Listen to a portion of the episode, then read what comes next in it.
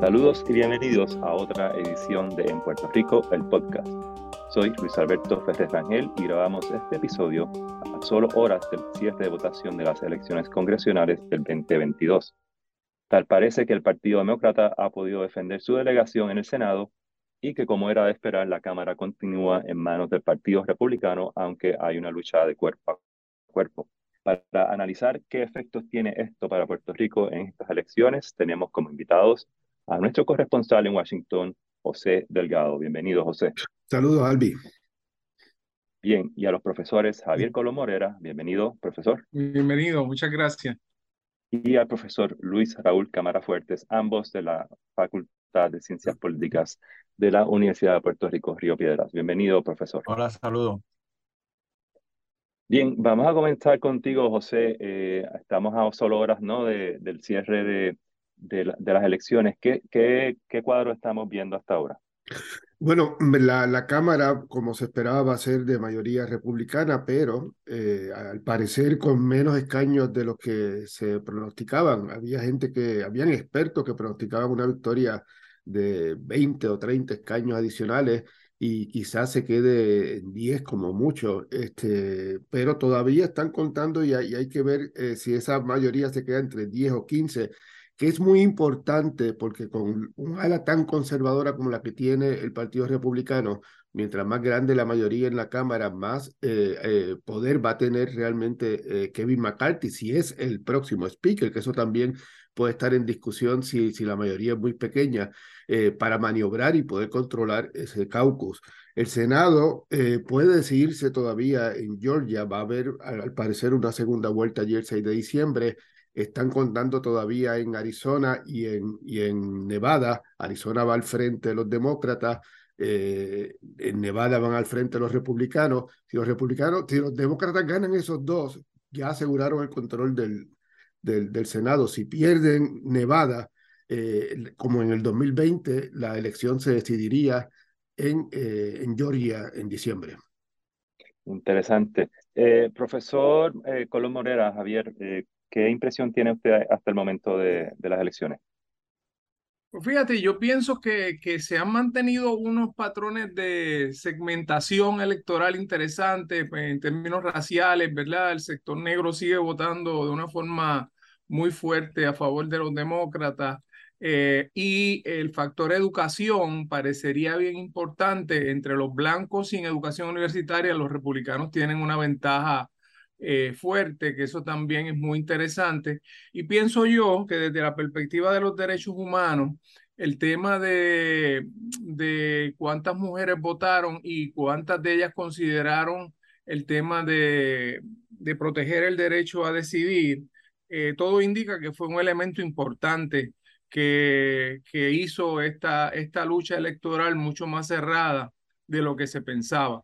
Eh, el Tribunal Supremo, pues, hizo algo bastante radical, ¿verdad? Que fue de, de derogar eh, o revocar a Roe Wade, pero en el proceso lanzó el tema a la, lucha política.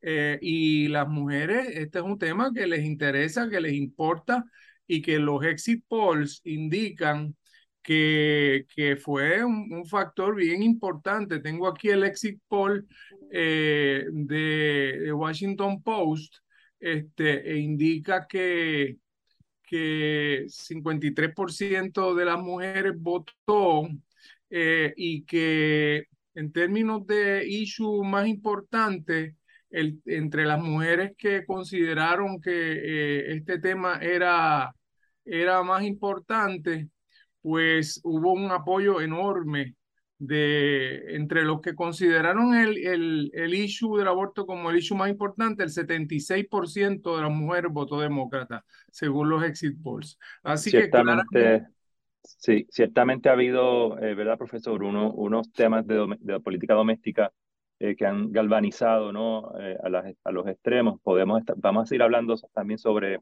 cómo los hispanos estuvieron votando en Florida y los puertorriqueños, cómo estos proyectos, porque puede que haya habido algún empuje de los puertorriqueños en, en, Florida Central hacia el Partido Republicano, pero pasemos con eh, el profesor eh, Cámara Fuerte. Eh, sus primeras impresiones, profesor. Pues mira, el, eh, yo creo que es importante bien brevemente poner esto en contexto. Eh, la tendencia histórica en Estados Unidos es que el partido incumbente, del, incumbente, o sea, el presidente, pierde escaños en los midterms, sobre todo en el primer midterm. Miramos desde 1980 hasta hoy en día, el único midterm eh, de primer término del presidente donde el presidente ha ganado escaños fue en el 2002 con Bush. Y de hecho, y de cualquier midterm de 1980 para acá, lo único eh, donde el partido incumbente ha ganado escaños ha sido en el 98 y en el 2002. En todos los demás midterms, el partido del presidente ha perdido. Eh, encima de eso, en ciencia política sabemos que uno de los factores más importantes en influir las elecciones es el estado de la economía. Y lo que yo he visto de los exit polls es que unas mayorías abrumadoras de los americanos, demócratas y republicanos, decían que la economía estaba mal, iba en mala dirección. Sin embargo, contra esas dos cosas que son muy poderosas, que, se hubiese esperado con esas dos cosas que los republicanos barrieran. Eh, vemos que es posible que los demócratas mantengan control del Senado, incluso, como ya mencionamos, hay algunas contiendas que todavía no, se, no sabemos los resultados, pero de todas las que hay, lo, el único partido que ha ganado un asiento de la oposición ha sido de los demócratas que se lo quitaron a los republicanos en Pensilvania. Y en la Cámara, si llegan a, como dijo este Delgado, si llegan a, triunfar los republicanos va a ser por un margen relativamente escaso. Eh, claro, todavía estamos viendo cómo se desarrolla, pero, pero la cosa es que eh, los demócratas han ido en contra de la corriente en estas elecciones de los mitos, y eso de por sí es interesante y tiene mucho que ver, eh, creo yo, con lo del factor Trump y los candidatos empujados por Trump. Sería interesante preguntarle a los tres, empezando por, por José Delgado, ¿no? Eh, e, esta esta eh, defensa ¿no? de, de, de, de, la posición de los demócratas en el Congreso eh, es una respuesta, será una respuesta a aprobar la, agenda política doméstica de la Casa Blanca o es una reacción para detener a, Trump y al, movimiento MAGA? Yo, creo que, los candidatos eh, republicanos, eh, por ejemplo en el Senado, eran eh, bastante extremistas y, y, y, la intervención de Trump debe haber influido negativamente en, en, en, el electorado independiente, que era el que se sabía que iba a decidir las elecciones. Y, y ese electorado independiente lo derrotó en 2020. La, la, el apoyo extraordinario que ha recibido Ron DeSantis en, en Florida y el, y el aparente rechazo de, del elector independiente en, en, último momento a la intervención de, de Trump o a candidatos malos como eh, Mehmet Oz en Pensilvania, eh, va, van a potenciar este, la, la, la, contienda republicana de aquí al, al 2024 entre DeSantis y, y Trump. Muy interesante. Eh, Javier. Pues fíjate, me, me parece interesante, eh, viendo de nuevo los exit polls que he podido ver, principalmente el de Washington Post, el electorado está bien fragmentado en Estados Unidos en términos de eh, 33% se define demócrata, 36 republicano y un 31% se declara, se declara independiente. Eh, y en, ese, en las elecciones congresionales ellos estiman que por 2% lo, los demócratas obtuvieron más favor que los republicanos en el voto, en el voto independiente. Así que yo, yo pienso que eh, aquí habían eh, básicamente el tema del 6 de enero y el tema de la participación de Trump y el tema de aquellos republicanos que se convirtieron en disidentes del partido, formaron parte de la investigación. Eso obviamente eh, ha creado ciertos problemas para el Partido Republicano y para la figura de Trump, que ahora no aparece como la figura tan dominante eh, después de estos midterms como se le veía antes. Eh, así que estoy de acuerdo con José que esa ventaja tan grande que sacó el gobernador de Florida eh, es sobre el demócrata, creo que de 20 puntos, pues lo posiciona muy bien como un candidato y eso pues anticiparía unas primarias muy difíciles en el Partido Republicano porque todo indica que eh, el presidente Trump se va a lanzar próximamente a, a ser candidato. Así que eh, esa batalla interna dentro del Partido Republicano va a ser muy importante y muy, muy importante para Puerto Rico. Sí, Luis Raúl. yo, es interesante, yo estaba oyendo ayer este, algunos de estos analistas políticos en NBC de, bregando con los exit polls, y una cosa bien interesante que estaban hablando, sobre todo eh, a base de los patrones de votación. En primer lugar, eh, la, la, tasa de votación de estos midterms, aparentemente, igual que las elecciones presidenciales hace dos años, van a romper récords de, de, participación electoral. Y aparentemente eso viene porque ellos estaban diciendo una cosa bien interesante, de que la, las elecciones en Estados Unidos cada vez se están enmarcando más en el tema del miedo. Los demócratas votan por el terror de que Trump vaya a ganar y los republicanos vayan a ganar y se vaya a acabar la democracia. Y los republicanos votan por el terror que tienen de que los demócratas sigan en el poder y conviertan a los Estados Unidos en un estado comunista. Eh, en, en, aquí hay mucho, digo, los hechos son importantes, pero de fondo, entre las huestes de ambos grupos está el, el miedo de que gane el otro, porque se ha polarizado tanto la cosa que el otro ya no se ve como un oponente, sino como un enemigo, que va al, a la constitución básica de los Estados Unidos. Eh, y yo creo que eso es bien importante. Eh, a, lo que, a lo que estaban diciendo los colegas, yo creo que también, o sea, en esa línea, una de las razones por la que los demócratas han logrado, eh, ¿verdad?, salir relativamente bien, es el hecho de que, de que muchos de los candidatos republicanos eh, eran, eran los candidatos de Trump y eran candidatos relativamente débiles, de poca experiencia como Oz, este, extremadamente eh, eh, a la derecha como maestrano en, Pensilvania. o sea, eran bien, era, eran ofensivos, vamos a decir, al medio del votante. y los demócratas lograron mantener muchos candidatos que eran más bien de centro. Eh, así es que yo concuerdo con los dos colegas en el sentido de que estas elecciones, eh, yo creo que a, eh, pensando en largo plazo, ¿verdad? a quien más afecta negativamente es a Trump. Nunca podemos descontar a Trump porque muchas veces lo hemos descontado. O sea, yo recuerdo a Javier y yo estando completamente seguro de que Trump iba a perder en el 2016 y resulta que ganó. así que uno nunca puede descontar a Trump, pero ciertamente el rival principal de Trump es este eh, ay Dios mío, el de Florida, este Ron, DeSantis. Sale muy, sale muy fortalecido porque le dio una pela a un candidato que era relativamente fuerte en Florida, eh, un, demócrata que antes era republicano y que se esperaba que jalara los votos del medio y no ocurrió. Eh, y donde DeSantis llegó a ganar incluso en áreas como Miami, que son áreas demócratas, se llevó un por ciento alto del voto latino, incluyendo el voto puertorriqueño. Así que eh, yo creo que una consecuencia importante de largo plazo en estas elecciones es que fortalece muchísimo a DeSantis. Obviamente no podemos descontar a Trump, pero yo creo que es un aspecto importante. ¿Qué, qué José y, los profesores que han estado ustedes viendo el voto puertorriqueño y el voto hispano en el sur de la Florida eh, y cómo, cómo esto puede ser un factor en, en el en 2024, eh, José? Bueno, desde Santi barrió con el voto hispano. Este, la, la, las encuestas que vi eh, era 57-42.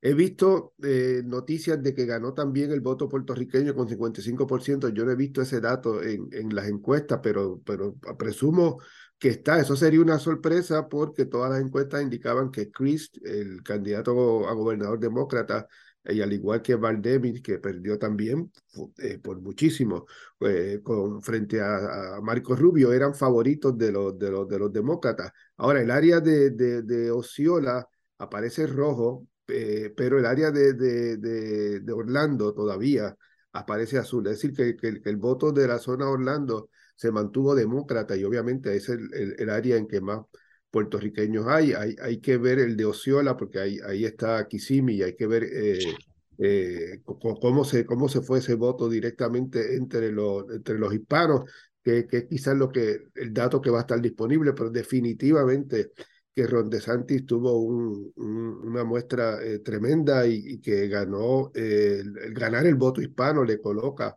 con mucha fuerza de cara al futuro yo, yo menciono a De Santi porque es que obviamente tuvo la mejor demostración republicana desde el martes, pero el, eh, tampoco olvidemos que las encuestas indicaban que Trump eh, frente a De Santi lo barría. O sea, que tampoco es que, estamos augurando que De Santi eh, está más fuerte que Trump en el Partido Republicano, pero obviamente es un candidato, va, puede ser un candidato de fuerza si se atreve a retarlo ahora, que también hay que pensar si a él le conviene retarlo ahora y, no esperar un, un cuatrenio adicional. Javier, ¿qué, bueno, en términos, sí, en términos de, lo, de las encuestas de salida, eh, se revela una reducción de 10% en el apoyo de los hispanos al Partido Demócrata. Eh, eso es algo que los demócratas van a tener que sentarse a analizar bien. Eh, tú sabes que siempre ha habido esta idea de que en algunas luchas que tienen que ver con temas de valores y en temas familiares, etcétera, pues podría haber una mayor identidad de algunos sectores conservadores hispanos eh, con algunas de las agendas hispanas, así que hay que seguir observando eso. Eh, a mí me llaman mucho la atención los bloques. El 63%, 63 aparecen estas encuestas de salida de los jóvenes, menos de 24 años, votando por los demócratas. Eh, eh, igual, igual pasa con el voto evangélico blanco, eh, completamente a, sesgado, 83% de los evangélicos blancos votan con el Partido Republicano, o sea que son unos segmentos bien, bien definidos, lo cual apunta mucho a una polarización. Sí, definitivamente se está percibiendo así. ¿Concuerda con eso, Luis Raúl? Sí, y de hecho tenía, tenía un dato, estamos hablando ahorita de Santi y los, puertorriqueños. Anoche, poco antes de yo este, apagar el televisor, salió un resultado de un, de un exit poll en Florida, comparando el voto de los puertorriqueños por Santi en eh, hace cuatro años con hoy en día. Y, el, y me acuerdo de los números, el, el, en hace cuatro años eh, el 34% de los puertorriqueños votaron por Santi y en estas elecciones subió a 55% y, de hecho, en todos los grupos de latinos que, esta encuesta midió, eh, todo subió los números de, de, de, apoyo de Santi significativamente. El único que no subió fue el de los cubanos porque ya estaba bien alto. Pero todos los demás pasó de menos de la mitad a más de la mitad. Eh, y claro, pues de Santi, como ya mencionamos, pues de Santi es, uno de, de, de, ¿verdad? Contra Trump. Hay otros candidatos también está el ex vicepresidente, este, está Nikki Haley, que fue representante de las Naciones Unidas y fue eh, gobernadora de Carolina del Sur. Hay varias personas que también están interesadas en la presidencia. Y otras, no, nunca podemos descontar a Trump, porque Trump sigue teniendo un apoyo muy grande dentro del Partido Republicano. Pero, dicho eso, a la gente le gusta ganar las elecciones. Y entonces, si la percepción dentro de los republicanos es, y este es el trabajo para hacer de los opositores de Trump, si la percepción en el Partido Republicano es que Trump nos encanta Trump, pero fulano o mengano, de Santis o Haley o quien sea, tiene más posibilidad de ganarle a los demócratas, esa persona va a poder lograr esa ventaja. Porque lo, lo, la mayoría de los, de, los que, de los partidos políticos no se inmolan eh, a pelear elecciones. Así que ciertamente va a haber una, un mensaje y una conversación en la dirección de, de, que Trump a lo mejor no es el mejor, es el mejor, no es el mejor candidato. Lo podríamos comparar con un anuncio que había aquí en, creo que fue una contienda hace unos años atrás, donde estaba envuelto Rosselló, que decía eh, algo así como, mi corazón está con Rosselló, pero mi mente está con, creo que era Fortuño o otro candidato. O sea, en el sentido de que a lo mejor quisieran que fuera Trump, pero se van por otro candidato como De Santis porque ven que tienen mayor probabilidad de ganarle a los demócratas. Todo depende de cómo ese discurso se da. Eh, sí, Casablanca tiene que estar muy atenta, obviamente, a los resultados. Y que, José, ¿qué mensaje tú crees que está recibiendo Casablanca ahora mismo de, los resultados hasta ahora?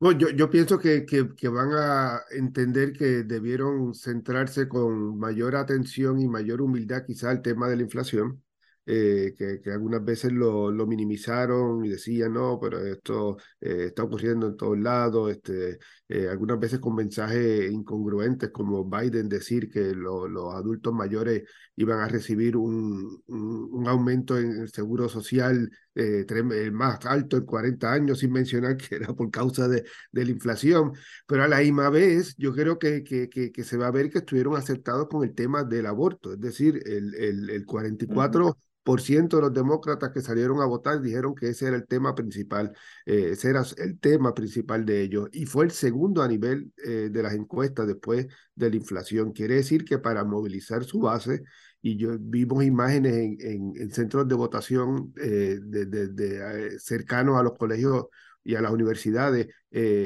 repletos de jóvenes eh, y sabemos que los jóvenes estaban eh, mayoritariamente, abrumadoramente a favor del derecho de la mujer a decidir. Así que en ese sentido, yo creo que mucha gente pensaba, ah, bueno, se olvidaron totalmente de, de atender mejor el, discurso y la comunicación sobre inflación por atender tanto el aborto. Bueno, pues quizá eh, fallaron un poco con, con la comunicación sobre la economía pero la pegaron bastante con el tema de, de, del derecho al aborto. Y ahora, pues obviamente deben estar velando el, el, el, Senado. O sea, lo más importante para ellos en este momento es preservar el Senado, sobre todo por, por, por el equilibrio y por los nombramientos, especialmente los nombramientos judiciales. Si hubiese una vacante en el Tribunal Supremo en los próximos dos años, ellos quieren tener esa mayoría.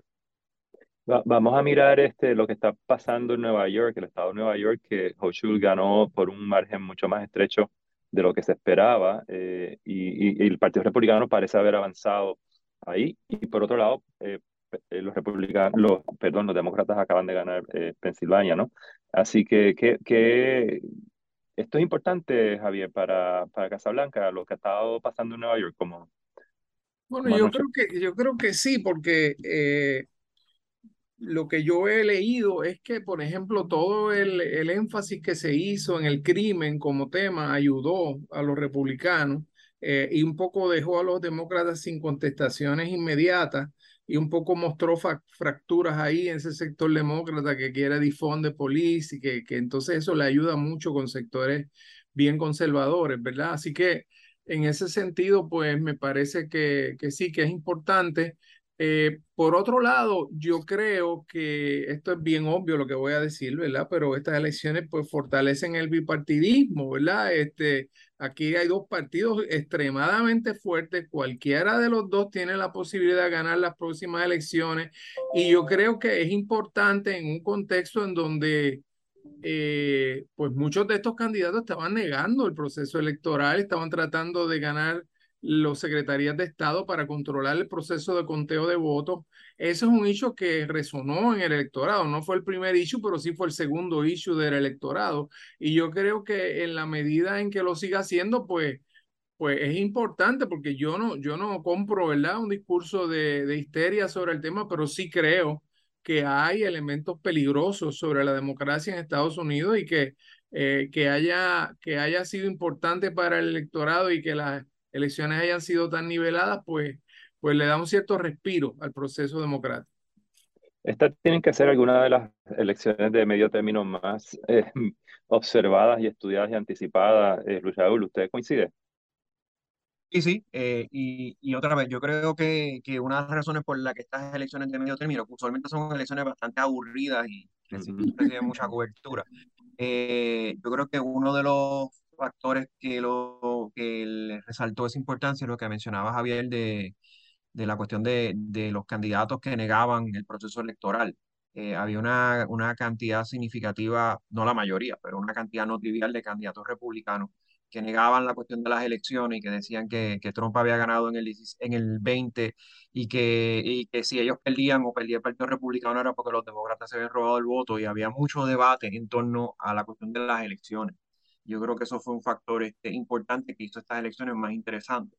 Eh, y obviamente el hecho de que, de que usualmente el enfoque principal en las elecciones está en el, el, de medio término, está en el presidente, pero en estas elecciones el presidente Biden compartió esa, ese foco con Trump. Y, y Trump es este, como los actores bien taquilleros en las películas de cine. Eh, Trump, Trump atrae muchísima atención y el hecho de que Trump estuviera metiendo el dedo en todos lados, en todas las carreras, eh, ciertamente levantó el interés de la prensa y de la población en las elecciones. Eh, así es que tr Trump sigue siendo, eh, independientemente de lo que dimos ahorita de la, su viabilidad para el 2024, Trump sigue siendo quizás la figura más importante política en los Estados Unidos en términos de atraer atención, ya sea atención de, de amor y cariño como atención de miedo y odio.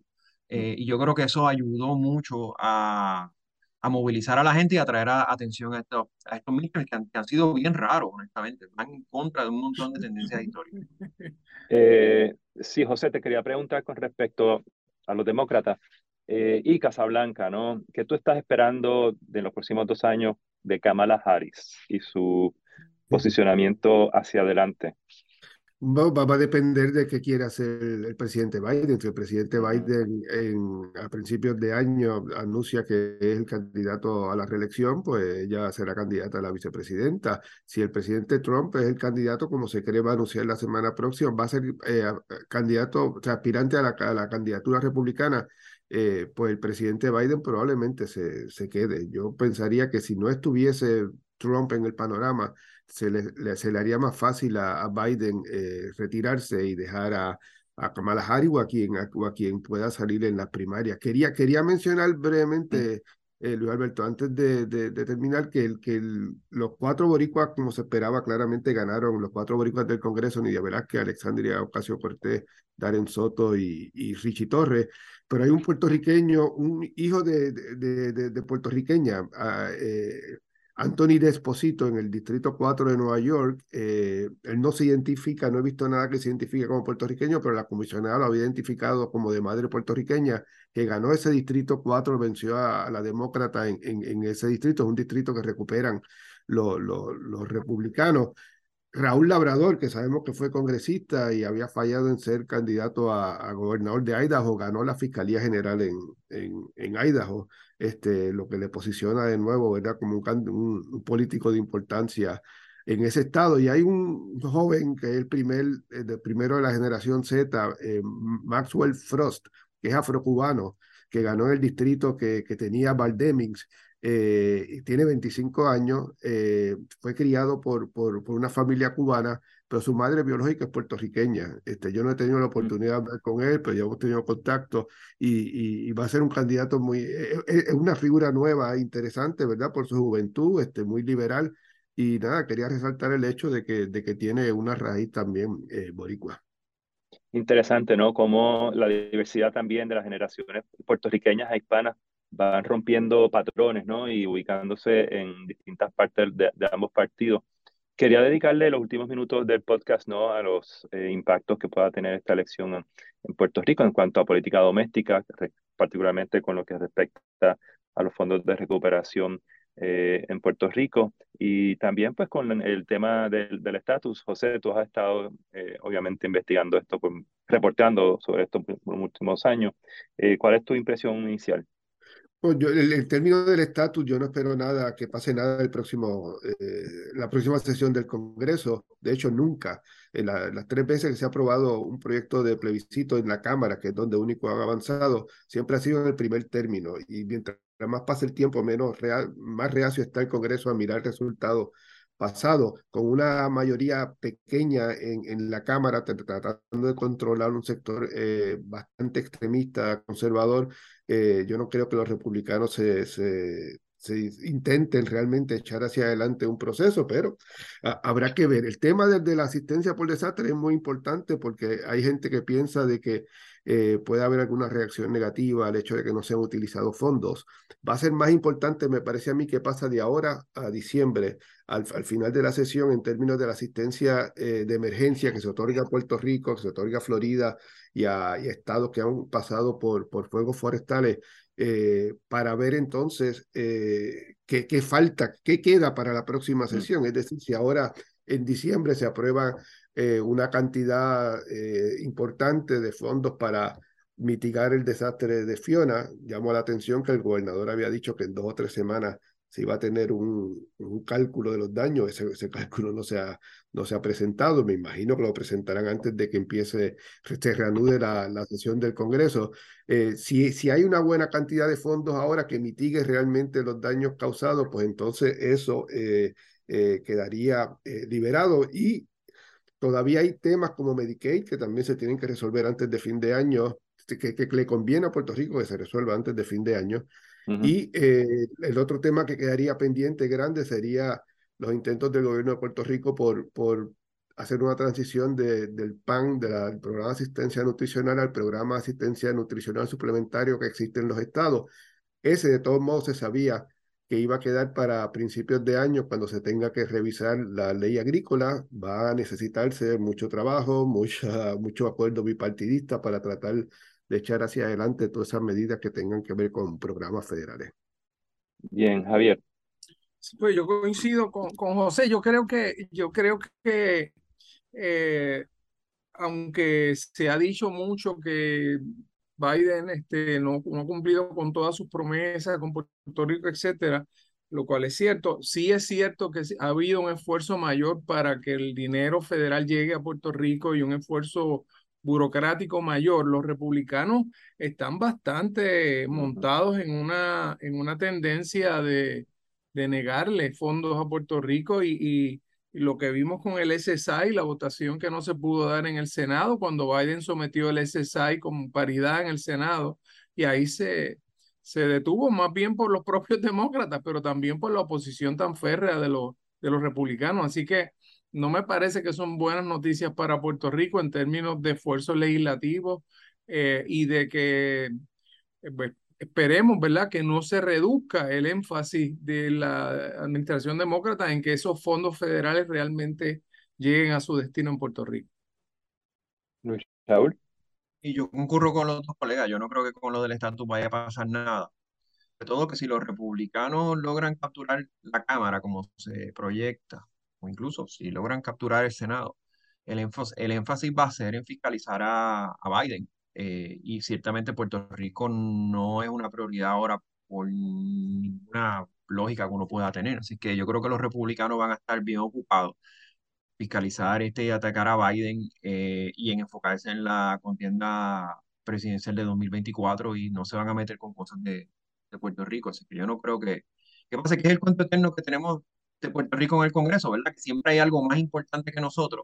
Eh, la guerra de Ucrania, la inflación, este, esto, lo otro, y nosotros siempre estamos allá en el fondo del barril. Eh, y nada cambia, nadie cambia eso. Cuando, cuando la última cosa grande que hizo el Congreso con Puerto Rico, que fue lo de la ley promesa, obviamente porque, porque Puerto Rico se convirtió en una prioridad, ¿verdad? Por lo de la deuda y, lo, y los acreedores que vivían en Estados Unidos, pues pegaron el grito y se convirtió en una prioridad.